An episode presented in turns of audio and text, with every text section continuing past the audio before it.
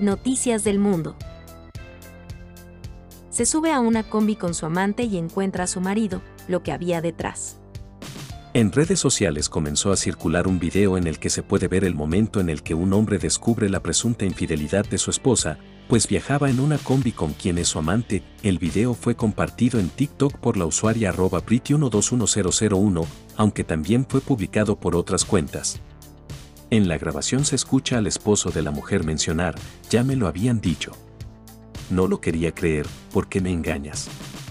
El amante luego le menciona, ya se decidió por mí, ya que estás chillando, pero el marido revira, tú cállate, tú cállate, y le dice a la mujer, porque ni siquiera andas con un hombre libre, este cabi por ciento es casado.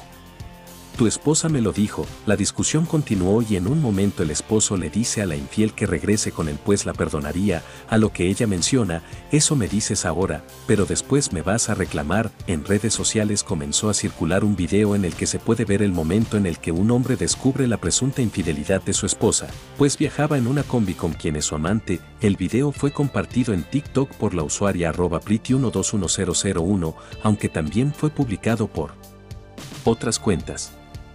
En la grabación se escucha al esposo de la mujer mencionar, ya me lo habían dicho. No lo quería creer, ¿por qué me engañas? El amante luego le menciona, ya se decidió por mí, ya que estás chillando, pero el marido revira, tú cállate, tú cállate, y le dice a la mujer, porque ni siquiera andas con un hombre libre, este cabi por ciento es casado. Tu esposa me lo dijo, la discusión continuó y en un momento el esposo le dice a la infiel que regrese con él pues la perdonaría, a lo que ella menciona, eso me dices ahora, pero después me vas a reclamar, este contenido no está disponible debido a tus preferencias de privacidad, actualiza tu configuración aquí para verlo.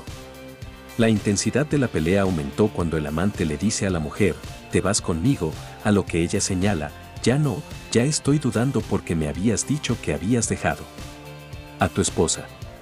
Que ya no tenías, casi al final de la grabación los dos hombres le preguntan a la mujer por quién de los dos se decidirá, a lo que ella menciona, ya tengo duda, ya no sé qué voy a hacer, estoy dudando. Ya no sé con quién me voy a quedar, ya no sé, la grabación termina porque, quien está grabando, tiene que bajarse de la unidad de transporte público, por lo que antes de bajarse le pregunta a la infiel, señora, ¿con quién se va a quedar? Pero su acompañante lo jalonea y lo baja del vehículo, muchos pensaron que la grabación era real, sin embargo, se trató de un video de humor realizado por los comediantes de Tabasco llamados Choconico, el Juancho y su hijo, que suelen realizar este tipo de Sketches que hace que las personas crean que son reales. Otro de los vídeos que ellos realizaron y que se hizo viral es uno en el que se puede ver a una familia partiendo una rosca de reyes en la que, en lugar del muñeco, a un hombre le sale una prueba de embarazo positiva de su pareja, pero en lugar de emocionarse, pone un rostro de incomodidad. EU y Rusia mantienen debate sobre el tenso momento que se vive en Ucrania. Kiev Estados Unidos pidió una solución diplomática con Rusia para resolver las tensiones en Ucrania, aunque, al menos en público, las dos grandes potencias permanecen en las antípodas, los jefes de la diplomacia de ambos países, el secretario de Estado Antony Blinken y el ministro de Exteriores Sergei Lavrov, se reunirán el viernes en Ginebra mientras decenas de miles de soldados rusos siguen apostados en la frontera con Ucrania. Blinken animó a Moscú a escoger el camino pacífico con Ucrania en una visita en Kiev el miércoles, en la previa de su viaje a Suiza en el que explorarán salidas diplomáticas con Rusia, según un alto cargo estadounidense, sin embargo, desde Rusia, que asegura sentirse amenazada por la expansión de la OTAN hacia sus fronteras. El Kremlin presentó unas inusualmente detalladas propuestas sobre seguridad a las que Blinken ya ha dicho que no responderá formalmente la administración del presidente. Joe Biden se ha mostrado dispuesta a avanzar en las conversaciones con Rusia en aspectos como el control armamentístico o una mayor transparencia en sus ejercicios militares. En conversaciones en Ginebra la semana pasada, la adjunta de Blinken, Wendy Sherman, propuso un regreso al Tratado de Fuerzas Nucleares de Rango Intermedio, INF, un acuerdo de la Guerra Fría que limitaba los misiles en Europa. El antiguo presidente Donald Trump se había retirado del tratado acusando a Moscú de violarlo. Blinken afirmó en Kiev que había áreas en las que claramente, si hay voluntad, se pueden hacer progresos en una base de reciprocidad para mejorar la seguridad de todos. El viceministro ruso de Relaciones Exteriores, Sergei Ryabkov, que se reunió con su homóloga estadounidense en Ginebra, se mostró satisfecho de que Washington discutiera sobre ese tratado, aunque lamentó que la conversación estuviera vinculada a Ucrania. Pogba tendría decidida su salida del United hacia Real Madrid. Paul Pogba continúa con sus idas y vueltas en Manchester United, sin asegurar su permanencia en el club como sucede desde hace varias temporadas y ahora toma fuerza la posibilidad de una salida hacia Real Madrid. El medio inglés Daily Star manifestó que el mediocampista galo, que llegó a Old Trafford en 2016, habría manifestado su intención a los dirigentes de no renovar el vínculo que finaliza el próximo 30 de junio porque tiene decidido su próximo club, el Madrid es una recurrente opción para Pogba, sobre todo durante la gestión de su compatriota Zinedine Zidane que lo contaba para reforzar el mediocampo del equipo, aunque las negociaciones nunca avanzaron con profundidad, actualmente el francés, campeón del mundo en Rusia 2018, no sería la principal prioridad del mercado de pases en el Bernabéu y todos los millones apuntan a Kylian Mbappé para buscar su salida de PSG. Por lo tanto, un regreso a Juventus o el traspaso a Chelsea aparecen como otros posibles destinos para Pogba presentador de TV en México se vuelve héroe en Estados Unidos por discurso contra antivacunas. El 11 de enero Leonardo Schwebel, conductor de noticias del programa Pulso, que se transmite en Telediario Guadalajara, estalló en contra de quienes no usan correctamente el cubrebocas y de los antivacunas. El video se hizo tan viral que el periodista ya es famoso hasta en Estados Unidos. Durante su noticiero, Schwebel comenzó a hablar de las medidas que implementó el gobierno de Jalisco de presentar el certificado de vacunación para ingresar a lugares como casinos, conciertos, antros y estadios, y comentó que él estaba a favor. Entonces comenzó a arremeter en contra de quienes se niegan a vacunarse contra el COVID-19. Todos los que son antivacunas para mí son unas moscas y a las moscas no se les convence de que sean abejitas, les gusta la popó a las moscas, quédense en la popó, no me importa, pero si me importa que no me contagien, dijo el conductor y agregó, es su libertad de ser imbéciles, por no quererse vacunar, pero no les da derecho a que me contagien a mí. Leonardo después mencionó que él podrá estar seguro en los lugares en los que pidan el certificado de vacunación, pero que, al salir de ellos, al caminar por la calle o visitar algún restaurante, podría contagiarse pese a que, Cuenta con las tres vacunas contra el COVID-19, entonces Schwebel estalló, la libertad no te da derecho a fregar al prójimo, ustedes, malditos antivacunas, bola de imbéciles, ya déjense de fregaderas y por lo menos póngase el maldito cubrebocas, dejen de estar fregando al mundo, sí, tú, antivacunas eres un imbécil, ponte el cubrebocas. Ese último fragmento se hizo viral, pero no solo en México, pues varios conductores norteamericanos lo han replicado como Jimmy Fallon, quien lo presentó en su programa The Tonight Show starring Jimmy Fallon. Se encienden las alarmas en el PSG con lesión de Mbappé, a un mes de enfrentar al Madrid. El delantero francés del Paris Saint-Germain Kylian Mbappé, máximo goleador del equipo esta temporada, sufre una lesión en los aductores, indicó el club, que no precisó la duración de la recuperación, a un mes de la ida en Francia de los octavos de final de la Liga de Campeones contra el Real Madrid, Mbappé está siendo tratado por dolor en un aductor.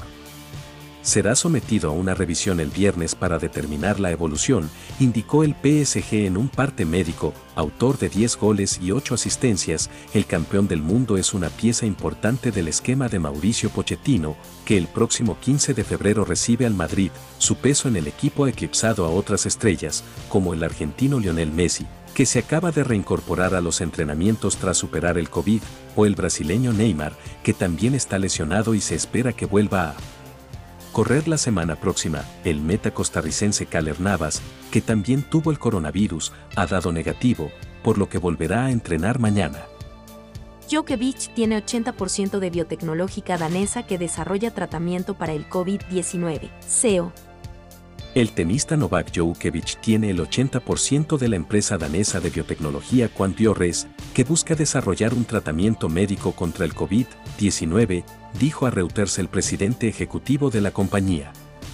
El director general, Ivan Nonkarevic, que se describió a sí mismo como un emprendedor, dijo que la inversión se hizo en junio de 2020, pero no quiso decir a cuánto ascendía. Quantiores cuenta con unos 11 investigadores en Dinamarca, Australia y Eslovenia, según Nonkarevic, que subrayó que estaban trabajando en un tratamiento, no en una vacuna. La empresa está desarrollando un péptido que inhibe la infección del coronavirus en la célula humana y espera iniciar pruebas clínicas en Gran Bretaña este verano boreal, añadió. Un portavoz de Joukevich no respondió inmediatamente a una solicitud de comentarios. El número uno del tenis ha avivado el debate mundial sobre los derechos de las personas que optan por no vacunarse después de que fue expulsado de Australia el domingo por la noche, lo que lo dejó fuera del abierto de Australia incansable lucha contra la pobreza.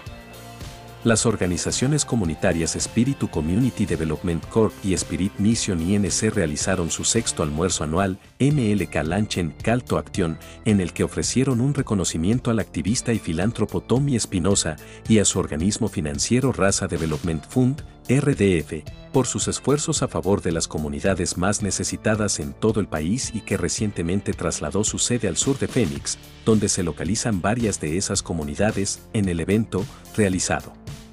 El 14 de enero en la escuela NFL Jet College Prep Academy, también reconocieron a Marytown, una entidad sin fines de lucro que promueve el desarrollo comunitario para el sur de esta capital, enfocándose en el crecimiento espiritual de los residentes de dicha zona, como invitado especial en dicho almuerzo, que desde hace seis años realizan para honrar Martin Luther King Jr. y su legado, tuvieron al padre Andrew M. Senair, capellán de la Oficina de Ministerios Afroamericanos de la Diócesis de Phoenix y autor de la serie de vídeos, Let the Church Say Amen, asistieron los estudiantes y maestros de la NFL College Prep Academy, perteneciente al sistema escolar Spiritu Schools, que aglutina a planteles desde preescolar hasta high school, donde estudian casi mil niños y adolescentes en los diferentes niveles. Cada año el evento se compone de dos partes, un reconocimiento a aquellos grupos que luchan contra la pobreza física y espiritual en el sur de Phoenix, y un llamado a la acción donde nos comprometemos a emprender nuevas iniciativas contra la pobreza en nuestra comunidad, explicó Armando Ruiz, director de Espíritu Community Development Corp y Spirit Mission INC, sobre el ML Caluncheon Calto Action, agregó, nuestro llamado a la acción este año es para apoyar y crear viviendas asequibles en la comunidad del sur de Phoenix, por lo que será clave el apoyo de Raza Development Fund. Por su parte, en entrevista con Prensa Arizona luego de recibir la distinción, Tommy Espinosa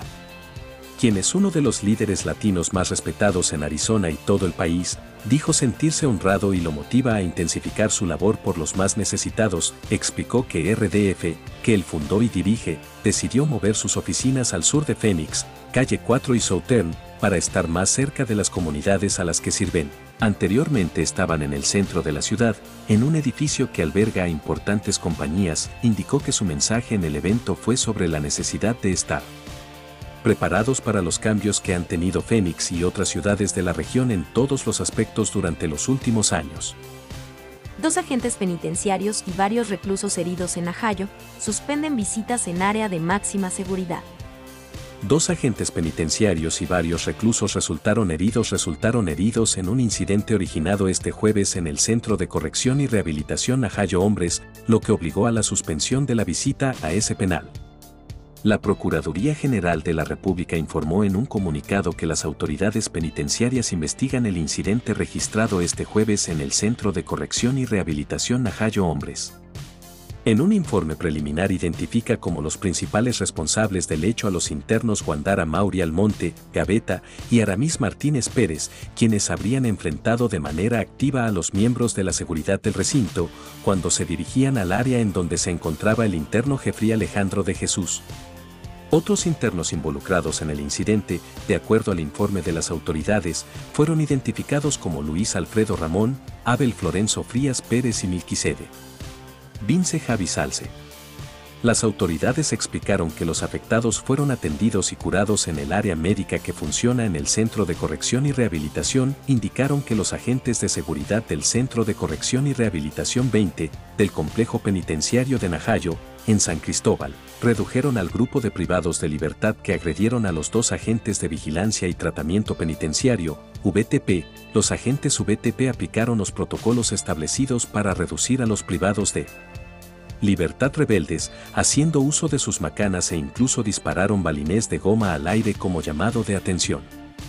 Las unidades especiales de agentes penitenciarios, antimotines y traslado de alto riesgo, intervinieron de inmediato y se apostaron en el perímetro exterior del recinto, el recinto opera con normalidad, aunque como medida preventiva se suspendieron y reprogramaron las visitas del área de máxima seguridad.